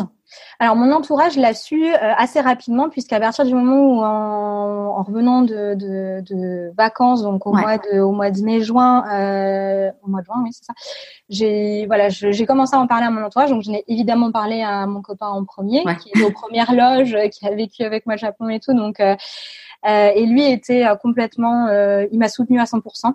Ouais. De toute façon, il voyait que j'allais pas bien, que, que de toute façon, voilà, le, mon job me, me, nourrissait plus assez. En tout cas, j'étais, je me sentais vraiment plus à ma place. Donc, il, il savait que de toute façon, il fallait que je change, fallait que je fasse quelque chose. Et euh, je lui avais aussi parlé de ce projet-là il y a 4-5 ans. Donc, ouais. euh, donc au final, voilà. Il, pas le truc qui sortait de nulle part. non, c'est ouais. ça c'est qu'il était déjà au courant, il savait, donc euh, donc euh, oui pour lui c'était euh, c'était logique parce que ça allait tellement m'apporter, j'allais tellement être heureuse, rien qu'en parler, j'étais tellement heureuse que que oui c'était c'était logique. J'en ai parlé ensuite à ma meilleure amie, à mes amis qui m'ont dit tous dit unanimement mais c'est génial, enfin c'est tellement toi que mmh. Ça, ça, ça, bien sûr, vas-y quoi. C'est ouais. et j'ai eu beaucoup de chance, enfin beaucoup de chance, je sais pas, mais en tout cas, mon entourage a pris vraiment très très bien l'idée, ouais. la chose. Et ça reste hyper important parce que même si effectivement c'est mon projet, euh, enfin, je, c'est moi, c'est ma motivation autre, mais l'entourage va aider aussi, va nourrir la machine, va aider à faire en sorte que euh, oui, euh, tu te sentes plus rassuré, tu te sentes euh, à l'aise pour le faire. Ouais. Tu te Après, sens plus soutenu. Voilà. Mm. Après, moi, enfin, je sais que le projet, c'est moi qui vais devoir le faire. C'est pas quelqu'un d'autre. Personne va me pousser pour le faire. C'est moi qui dois le faire. Et dans ce projet-là, il y a quand même une part de, de foi, j'ai envie de dire, à ouais. avoir. C'est que euh, je sais pas si ça va marcher. Enfin, je sais même pas ce que veut dire va marcher. Tu vois, le succès, mm. l'idée du succès est, est, différente pour tout le monde. Ouais. Euh, mais voilà, je, je, je sais pas ce que ça va de, ce que, ce que ça va devenir et et je dois avoir foi en ce projet-là, tu vois. C'est, j'ai, quand, quand je l'explique, en tout cas quand je l'imagine, j'ai un peu l'impression, tu vois, d'être au, bord d'un précipice. Euh, de l'autre côté, il y a une autre route, il n'y a pas de pont. Et le seul moyen de traverser, il faut que je saute. Donc je peux faire plein de choses. Je peux, euh, je peux évaluer la distance à l'œil, euh, je peux m'entraîner et autres. Je peux revenir plus tard. Mais voilà, si je veux aller de l'autre côté, il faut que je saute. Et la, la, la seule façon de sauter, c'est d'avoir foi en fait que je vais pas me péter la gueule, que je vais arriver de l'autre côté et que de l'autre côté, ça va être bien. Voilà, c'est, on est obligé d'avoir la foi au final en, son projet. Si on veut que ça marche, ça peut pas venir des autres. C'est vraiment important. Même si les autres sont ce petit moteur qui vont t'aider, qui vont potentiellement te donner un, des ailes pour pouvoir aller euh, aller un peu plus loin. Mais c'est pas eux qui vont faire le job et ça c'est hyper important. Ouais, c'est clair. important de le savoir. Ouais. Donc euh, voilà. Donc du coup mon entourage le reçoit euh, plutôt bien. Ouais. Euh, donc le projet avance et, euh, et je décide d'en parler euh, à, à mes boss. Euh, ouais. Donc euh, je, je, décide de leur en parler assez rapidement parce que je veux que les choses soient entre guillemets bien faites. Ouais. C'est qu'ils m'ont fait confiance. voilà pendant trois ans, ils m'ont donné carte blanche sur ce que je voulais faire et je voulais pas entre guillemets partir comme une voleuse, c'est-à-dire que je voulais pas arriver et dire bon bah voilà euh, j'ai un projet et je m'en vais dans un mois. Merci, bonsoir. Je voulais ouais. que ce soit euh, bien fait, euh, bien fait, mmh. progressif, réglo, qu'ils aient le temps de, de se faire à l'idée. Moi, j'avais j'avais une idée de timing plus ou moins dans ma tête, mais euh, mais je voulais leur laisser le temps de, de réfléchir à tout ça. Euh, et donc, je décide de leur en parler au mois de fin octobre, fin octobre début okay. novembre. Euh, et là, euh, très étape très très difficile. Ouais, j'imagine. Ouais, bah, surtout ouais, qu'il y a de l'affect euh, parce que bon, t'es arrivé, c'était le début de la boîte. Euh, ah mais il y a t'es membre du. Comex. Enfin. Ah oui, il y a, y beaucoup d'affect. On a vécu plein plein de choses. Enfin, c'était très intense et j'ai l'impression de, de de rompre une relation amoureuse. Tu vois, c'est, vraiment difficile. Mm. Et, euh, et donc donc je commence à semer mes mes, mes, mes petites miennes en disant bon, il faudrait qu'on il faudrait qu'on arrive à se voir parce que après voilà avec mon boss c'était toujours un peu compliqué de d'arriver à trouver un moment euh, entre nos deux emplois du temps euh, à trouver un moment de se voir. Donc euh, je voulais pas le faire par téléphone. Enfin Ouais. tu je- voilà vraiment je trouvais pas ça très très propre. Enfin, je fallait extrêmement Et puis, euh, t'avais besoin, j'imagine, de demander une rupture co aussi. Alors oui, effectivement, c'était une partie qui était importante euh, pour la pour que le projet vive, c'était qu'il Ouais. fallait effectivement que je puisse partir avec une rupture co euh, pour que je puisse effectivement euh, bénéficier du chômage et euh, et, euh, et avoir le temps de monter ce projet-là. Ouais. Donc euh, donc c'était un élément hyper aussi important de de cette annonce. Donc ça faisait be- beaucoup, tu vois, fallait euh, fallait que j'annonce, fallait que je demande, enfin voilà, c'était beaucoup, donc euh, je voulais pas le faire par euh, par téléphone. J'avais commencé à dire effectivement que voilà, il fallait qu'on parle, j'avais quelque chose à dire, donc euh, j'avais commencé à, à placer mes billes, Ouais. et jamais- Ouais. Euh, et, euh, et je, donc je fais l'annonce qui se fait dans un cadre, euh, je pense que j'aurais pas pu, on n'aurait pas pu trouver pire, on n'arrivait pas à se voir euh, avec mon boss et on partait en rendez-vous ensemble et du coup on se dit, bah, il me dit, bah parlons-en dans le train. un train, ok. Ouais. Ouais, voilà, on se retrouve, on se retrouve dans le wagon restaurant-bar bondé avec plein Ouais. de monde. Euh, on savait, voilà, on savait tous les deux que j'avais une annonce à faire, donc on commence à discuter sujet pro, sujet perso. Enfin, en plus, il avait pas passé une bonne semaine. Enfin, vraiment, je, je, je le poisson au milieu de. Je n'aurais pas pu rêver pire pour euh, pour annoncer le sujet. Donc, euh, donc voilà. Donc voilà, je me lance à un moment donné en disant bon bah écoute, j'ai voilà, je t'ai prévenu, j'ai quelque chose à dire. euh, je, je, je voilà, je lui explique que j'ai un projet et que et que je vais devoir quitter la boîte et euh, et ouais, mais là sur le coup, je, je, je suis tellement mal, tellement mal d'annoncer un truc pareil.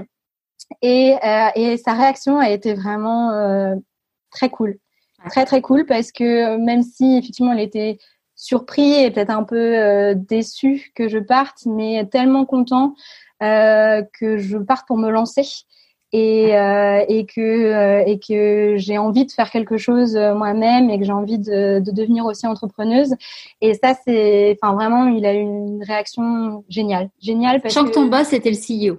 Enfin, le, le boss à qui tu parlais, oui, c'était le CEO. c'était le CEO, ouais.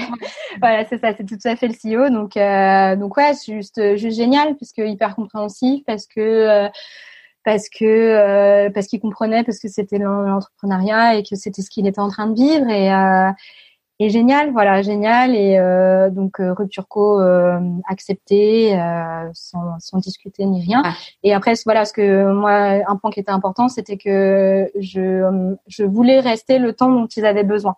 C'est-à-dire que euh, je l'ai annoncé en, en novembre. Je suis partie fin mars.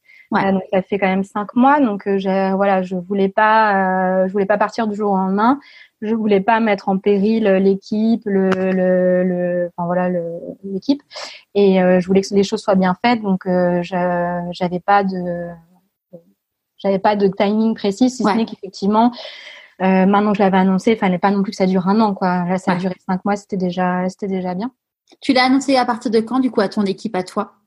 Euh, Je l'ai annoncé au mois de décembre. Mois de décembre, euh, je voulais pas l'annoncer tout de suite parce que je voulais, euh, je voulais quand même qu'il y ait une date de départ pour que les gens puissent se projeter un minimum, mm. euh, parce que je, je trouvais pas ça c'est toujours un peu enfin c'est des nouvelles qui sont toujours un peu difficiles et quand euh, quand il y a pas de quand il y a pas de date et autres ça peut ouais, c'est bizarre gérer, mm. voilà gérer des questions des frustrations et autres donc euh, donc je préférais garder la nouvelle pour moi et, euh, et l'annoncer une fois que j'aurai une date donc j'en ai parlé en décembre ouais. avec comme date fin mars sans que ce soit enfin sans j'ai le jour précis mais en tout cas fin mars euh, et voilà, du coup, l'équipe a bien pris la chose aussi. Ils étaient, certains étaient surpris, d'autres moins, puisqu'ils savaient, ils m'entendaient parler, ils savaient que euh, que j'avais envie de faire autre chose ou pas. Enfin, mais euh, mais ils étaient tous aussi ravis, euh, ravis que que je fasse ce projet-là et, et que ça me ressemble. Donc donc super chouette. C'est bien passé. Ouais.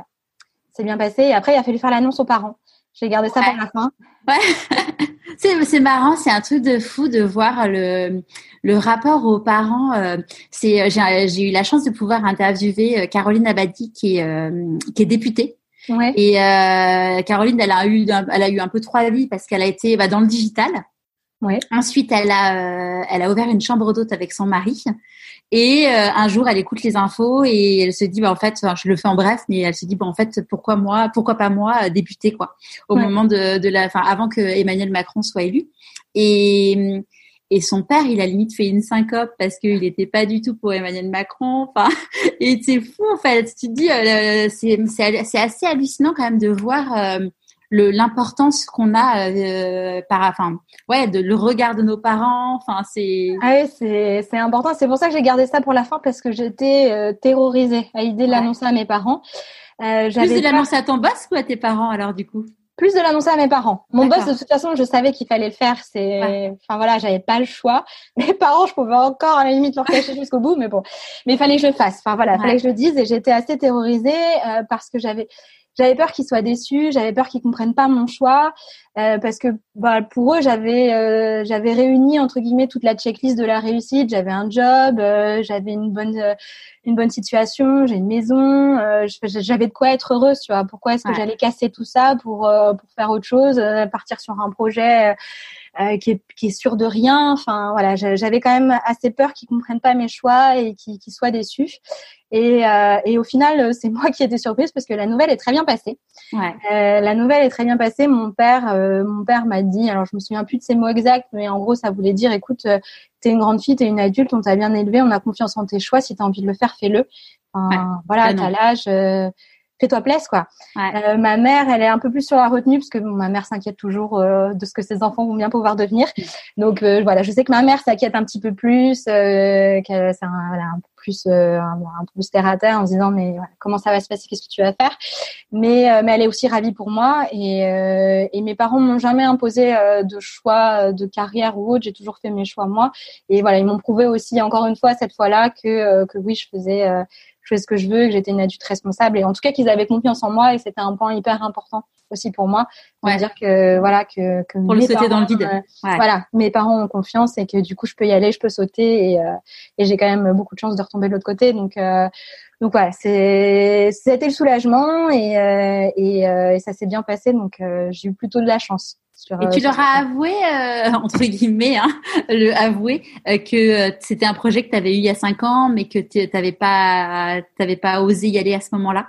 Alors, je leur, je leur en avais déjà parlé un petit peu à l'époque. J'avais commencé un peu à tâter le terrain, à glisser deux, trois trucs. Et ce qui fait qu'effectivement, quand je leur en ai reparlé là, euh, je crois que c'est ma mère qui m'a dit qu'effectivement, j'avais, j'avais, j'avais eu l'idée il y a quelques années. Donc, donc ouais, enfin voilà, on n'en a pas plus reparlé que ça, mais euh, mais oui, il savait déjà qu'il y avait un truc qui me trottait dans la tête et que de toute façon j'étais j'étais faite pour vivre au milieu de livres et que euh, et qu'à un moment donné ça allait forcément euh, ça allait forcément se passer comme ça. Ouais, trop bien. Voilà. Donc là, tu as, quitté euh, la boîte donc fin mars. Voilà, donc là j'ai quitté la boîte fin mars. Euh, bon, le confinement est passé par là, donc pour l'instant le projet euh, est en, un petit peu en stand-by, enfin en stand-by dans le sens où on n'avance pas sur euh, de recherche de local et autres, comme j'ai pu te dire. Euh, on ne sait pas encore trop pour l'instant ce que l'avenir va nous réserver, mais ce qu'on sait, c'est qu'on est toujours motivé pour lancer ce projet-là, qu'on a toujours envie de le faire et qu'on le fera. Mm. Euh, voilà. Après, le, le temps euh, nous dira quand, mais euh, voilà, on a, on a toujours envie de le faire. Et hum, donc là, vous avez commencé déjà à créer un peu une communauté sur les réseaux sociaux? Oui, ouais, ouais, tout à fait. En fait, euh, j'avais, on avait envie de lancer euh, un peu de com sur les réseaux sociaux pour essayer de se faire une petite communauté avant de lancer et puis pour aussi assurer l'ouverture et autres. Donc, on continue à, communiquer sur les réseaux. On parle principalement livres, on parle pâtisserie, on parle un peu du projet, on parle un peu de nous, euh, voilà. Pour, donner Donc, c'est, sur Facebook et Insta? Ouais, Facebook et Insta, tout à fait. Donc c'est c'est quoi? C'est les les authentiques? Oui, ça, ça s'appelle les authentiques. Lille. Lille. Je vous mettrai les liens euh, dans le sur le site si vous avez envie d'aller voir. C'est gentil. Mais ouais, voilà, du coup, euh, du coup, on fait quand même, enfin, voilà, je fais, je fais des choses que j'aime puisque je, je lis, euh, je parle de mes lectures, je donne mon avis, donc je on est quand même dans le projet, on, on, continue quand même à faire des choses même si c'est pas rechercher un local. Ouais. Et du coup, comment vous vous dispatchez l'émission avec Sergeline et toi? Alors Sergeline, elle, elle est euh, responsable de tout ce qui euh, tout ce qui est autour de la cuisine, donc euh, que ce soit le, les, les, fournisseurs à trouver, parce qu'on veut des on veut travailler avec des fournisseurs locaux, donc avec des agriculteurs locaux. C'est hyper important pour nous. Donc elle s'occupe vraiment de de choisir quelle sera la carte, de choisir ses produits, euh, de s'occuper de la cuisine. Euh, dans le business plan, c'est elle qui a fait toutes les recherches sur euh, comment est-ce qu'on aménage une cuisine, qu'est-ce qu'on doit acheter, etc. Enfin tout ça, tout ça c'est c'est elle qui gère. Moi, je m'occupe de toute la partie livre euh, livre et après euh, sur la gestion même du salon on verra on verra quand on sera lancé mais on toute la partie service on la fera à deux. Euh, potentiellement la partie pâtisserie ce sera elle qui va la faire et moi en coup de pouce. Euh, et après tout ce qui est comme sur les réseaux sociaux euh, c'est nous deux. Enfin ça dépend. Moi j'aime bien écrire des articles elle aime bien faire des stories on se complète plutôt bien. Voilà pour l'instant euh, pour l'instant ouais c'est fluide. Et puis bah mon, mon expérience aussi en tant que chef de projet me, me permet aussi d'arriver à cadrer un projet, d'arriver à définir les grandes les grandes étapes, ce qu'il faut faire avant pour y arriver, etc. Donc euh, donc voilà, je m'occupe aussi un peu toute la partie organisation, euh, mettre les jalons, euh, etc. D'accord. Et donc là, le, le, lieu, ça sera donc un café, un salon de thé? Ça sera un salon de thé librairie, oui. Alors librairie d'occasion parce qu'on côté éco-responsable, on ne vendra que des livres euh, d'occasion, des livres qu'on nous donne, des livres qu'on achète. Ouais. Euh, voilà, l'idée que ce soit donc ça sera sur l'île, euh, dans le centre de l'île, puisque on est toutes les deux amoureuses de cette ville, donc on va y rester. Ouais. Euh, et voilà, et du coup, on en voilà, on a pour ambition de vraiment créer un lieu de vie autour de la pâtisserie, autour des livres, quelque chose. Ça sera que du coup de la pâtisserie ou il y aura, il pourrait y avoir du salé non, il y aura aussi un peu de salé pour le midi. Euh, alors après, ce sera pas de la, ce sera pas de la haute euh, restauration. Ce sera, euh, on vise des sandwichs, des salades, euh, des soupes. toujours dans cette idée de faire des quiches, toujours dans cette idée de faire des choses de saison avec des produits locaux, bio. alors en essayant de respecter un maximum les régimes gluten-free, vegan et autres. Donc il y aura effectivement un peu un peu de restauration salée le midi.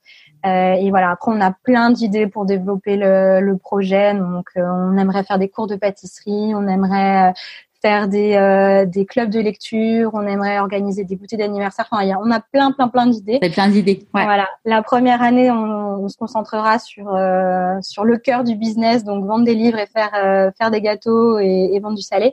Mais voilà, on a on a déjà plein d'idées pour développer développer le business. Trop bien. Voilà. Si, si la petite Aline euh, de 6 ans te voyait, euh, qu'est-ce qu'elle, tu penses qu'elle dirait? Eh ben, je pense qu'elle dirait ça y est, tu fais quelque chose de ta passion et c'est bien parce que tu as loupé le coche euh, il y a quelques années, tu pas travaillé dans une maison d'édition mais mais mais voilà, tu es retombé sur tes pattes et et tu feras quand même quelque chose avec ces livres que tu que tu aimes depuis tellement d'années donc, donc je pense qu'elle serait contente. Je pense qu'elle serait contente. Et hum, tu nous disais bah, tout à l'heure euh, que tu avais fait, euh, enfin, tu n'avais justement pas voulu passer le cap euh, parce qu'il y avait trop de renoncements. Oui. Aujourd'hui, est-ce que tu as l'impression de renoncer à certaines choses? Bah, bizarrement non. En fait, aujourd'hui, j'ai pas l'impression de renoncer et j'ai plutôt, c'est plutôt l'inverse. Disons que j'ai eu l'impression d'avoir renoncé toutes ces années-là à un projet qui me rendait heureuse et aujourd'hui, j'accepte de faire ce projet. Et voilà, comme j'ai pu te le dire, on a fait les voyages qu'on avait envie de faire, on a acheté la maison, c'était les les gros projets qu'on avait. Euh, Aujourd'hui, euh, on n'a pas d'enfants et on n'a pas spécialement envie d'avoir d'enfants, donc c'est pas quelque chose qui me bloque non plus pour le projet. Ouais. Donc non, je suis arrivée à un stade où euh, où j'ai pas, je renonce à rien en faisant en faisant ce projet-là. C'est encore mieux, c'est que j'accepte d'être heureuse dans ce projet et j'accepte que ce projet m'apporte vraiment beaucoup beaucoup de joie. Donc c'est encore mieux. Bon, ça, normalement, ça se fait pas, on ne demande pas aux femmes leur âge, mais t'as quel âge? Tu peux me demander. J'ai 32 ans. t'as 32 ans. Ah, c'est génial. Voilà. Euh, si tu croises euh, des personnes là aujourd'hui, euh, donc tu leur dis, ben voilà, j'ai quitté mon job, je vais lancer mon projet, j'ai fait une rupture co, qui te disent, tu as de la chance, qu'est-ce que tu as envie de leur répondre? J'ai envie de leur répondre que euh, j'ai de la chance, oui et non, parce qu'au final, euh, la décision, elle peut venir que de soi. C'est nous qui prenons la décision de, de, de, de faire ce qu'on a envie de faire dans la vie. C'est moi qui ai pris la décision de, de, de, de vivre ce projet-là euh, qui allait me rendre heureuse. Donc, j'ai de la chance, oui, sur certains points, parce que j'ai pu avoir effectivement cette rupture co qui était essentielle pour mon projet, mais, euh, mais cette démarche, c'est moi qui l'ai fait et euh, je l'ai fait toute seule. Euh, donc il n'y a pas vraiment de facteur chance au final euh, dans cette décision. C'est j'ai pris la décision moi-même et ça c'est hyper important. C'est que il faut pas qu'on attende que les autres prennent la décision pour nous. Quand on a cette petite voix qui nous parle, euh, c'est pas quelqu'un qui va qui va la personnifier et qui va nous aider, qui va nous prendre par la main, qui va nous nous trouver le local, nous, nous aménager le local. Enfin en tout cas je parle pour moi, mais pour un autre projet c'est voilà il y a, y a personne d'autre que soi euh, qui pourront faire ce faire ce, ce travail là donc euh, donc chance oui mais mais pas que parce que mm. c'est quand même 90% euh, moi qui ai pris cette décision. Ouais. De quoi tu es la plus fière euh, aujourd'hui? Aujourd'hui nous, nous sommes le 4 mai 2020 nous sommes le 4 mai. Euh, ben, je suis assez fière euh, d'avoir pris cette décision, d'avoir décidé de, de, sauter le pas, d'être en train de sauter le pas. Euh, parce que ça m'apporte euh, beaucoup de choses hyper positives. Euh, je suis aussi très fière de pouvoir partager aujourd'hui bah, mon sentiment sur sur ce que je vis et que voilà que tu, tu m'aies proposé effectivement de témoigner. C'est, je, suis, je, suis très fière de ça. C'est la première fois que je le fais, donc je suis honorée d'être la première. Écoute, je suis honorée que tu m'aies demandé. Mais ouais, enfin voilà, je c'est c'est pas rien de sauter le pas. Il mm. faut pas, je pense qu'il faut pas croire que ça se fait en claquant des doigts, que ça se fait du jour au lendemain. Il y a un vrai travail euh, personnel à faire. Il y a un, un, vrai chemin à faire. Donc c'est pas rien. Et je suis, euh, ça se fait pas en, ça se fait pas en, deux semaines quoi. C'est donc euh, je suis assez fière de d'avoir fait ce chemin-là et, et de voir qu'il y a encore plein plein de choses qui m'attendent. C'est génial. C'est quoi du coup tes rêves? Mes rêves, euh, ben là, je suis en train d'en, réaliser un, euh, puisque je, je, je, travaille sur ce projet de salon de librairie d'occasion. Donc ça, c'est le rêve numéro un qui va euh, qui va répondre aussi à mon rêve d'enfant numéro deux, qui est d'avoir une bibliothèque absolument énorme. parce que euh, voilà, je suis très fan de. J'ai été élevée à coup de Disney et la première fois j'ai vu La Belle et la Bête et je suis arrivée dans cette énorme bibliothèque, je me suis dit je veux cette bibliothèque, je l'aurai et je vais réaliser ce deuxième rêve-là en, en l'ayant. Euh, mais voilà, mais globalement, c'est euh, aujourd'hui mon mes rêves, c'est ça, c'est de pouvoir réaliser euh, ce que j'avais envie quand j'étais gamine et je, je, je suis en train de toucher du doigt ça, donc euh, c'est génial. Trop bien. Qu'est-ce qui fera, selon toi, que tu as réussi dans ce projet? Euh, bonne question. Euh, Qu'est-ce qui fera que j'aurais réussi? Euh, bah, Je dirais. Enfin, après, tout dépend de ce que tu définis par réussir au final. C'est que... Ah bah, justement, c'est pour toi. C'est parce que réussir, en effet, ce qu'on disait, ça, il y a, enfin, le mot réussir, il a, il a une, c'est comme, c'est quoi le bonheur? Ça, pour chacun, ça peut être une chose différente. Mais pour toi, pour toi, Aline, c'est quoi là Ça serait quoi Tu dirais? Si on te dit est-ce que vous avez réussi, tu diras bah oui, j'ai réussi parce que. Alors j'ai réussi parce que j'aurais, je vis de ma passion. et que j'aurai euh, ce lieu de vie qui va me permettre euh, de vivre financièrement de quelque chose de, de passionnel, euh, de, de, voilà, de, de pouvoir vendre des livres, de pouvoir vendre des gâteaux. Ça, c'est quelque chose euh, vraiment passionnel. Et si j'arrive à vivre, à vivre de ça, je serais, j'aurais réussi. Ouais, trop bien. Et est-ce que on peut te souhaiter autre chose en plus que ça? Euh, bah, vous pouvez me souhaiter de d'ouvrir un deuxième café quand quand celui-là aura marché. Euh, mais ouais, non, pour l'instant, en tout cas, euh, me souhaiter déjà que ça que j'arrive à atteindre euh, ce rêve et cet objectif, ce serait déjà bien. Génial. À qui as-tu envie de dire merci et pourquoi avant qu'on se quitte? Euh, à qui j'ai envie de dire merci? J'ai envie de dire merci à mon entourage de me soutenir parce que je l'ai dit plusieurs fois, mais pour moi c'est un point vraiment important, c'est que cette démarche l'a fait moi, mais si mon entourage n'était pas là, si mon entourage n'était pas convaincu que c'était la bonne chose pour moi, ce serait hyper difficile d'avancer. Et euh, je suis euh, vraiment euh, Enfin, les, les, gens qui, qui vont contre la vie de leur entourage, je, je les trouve tellement courageux, tellement plus courageux que moi, puisque c'est euh, c'est dur, c'est vraiment très dur. C'est que voilà, là, j'en parle parce que je, suis ravie de faire ça, mais je, sais qu'il va y avoir des embûches, qu'il va y avoir euh, des choses à, revoir, ben, ne serait-ce que là, le confinement décale le projet. Et euh, si si j'étais pas moi convaincue et si mon entourage n'était pas convaincu, ça serait d'autant plus difficile de le faire. Donc remercier mon entourage, remercier mes parents de de, de, de croire en moi, c'est hyper important et c'est ce qui va vraiment m'aider euh, dans ce projet-là. C'est ce qui va me nourrir aussi euh, tous les jours et surtout les jours où ce, bah, ce sera des jours sans parce qu'il y aura des jours sans et c'est la vie. Euh, ça c'est hyper important, hyper important pour moi. C'est sûr. Et par rapport au financement, c'est une question que je t'ai pas posée. vous attendez du coup d'avoir le local pour aller demander un prêt? Oui, tout à fait. En fait, le local va nous permettre de finir le business plan, puisque dans le business plan, donc on fait tout un tas d'hypothèses, mais c'est le local qui va vraiment pouvoir nous donner le, le, le montant du loyer, le montant des travaux. Donc tout ça, on va avoir besoin du local pour euh, pas être complètement dans les choux avec le business plan. Euh, donc oui, on attend effectivement cette partie-là. D'accord. Bon, on croise euh, les doigts, pieds, tout ça pour que vous arriviez à trouver un beau local. Bah, merci, c'est gentil. On a hâte de, de, suivre ça. Du coup, bah, ce que je te propose, c'est qu'on se retrouve dans trois mois. Avec pour, euh, pour voir où t'en es et puis euh, en espérant que bah, que ça, ça va ça va pouvoir enfin déjà que on va pouvoir être déconfiné pour la France entière et pour le monde entier et puis euh, et puis aussi bah, qu'il vous puissiez trouver un beau local. Complètement. Bah, écoute, très ravie de, de rediscuter d'ici trois mois. Super. Merci beaucoup Aline. Merci beaucoup Charlotte. à très vite.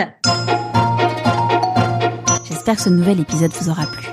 Pour retrouver les actus d'Aline, je vous invite à me suivre sur Instagram, pourquoi pas moi.co, ou également sur LinkedIn, Charlotte Desrosiers Natral. Je vous dis à jeudi prochain.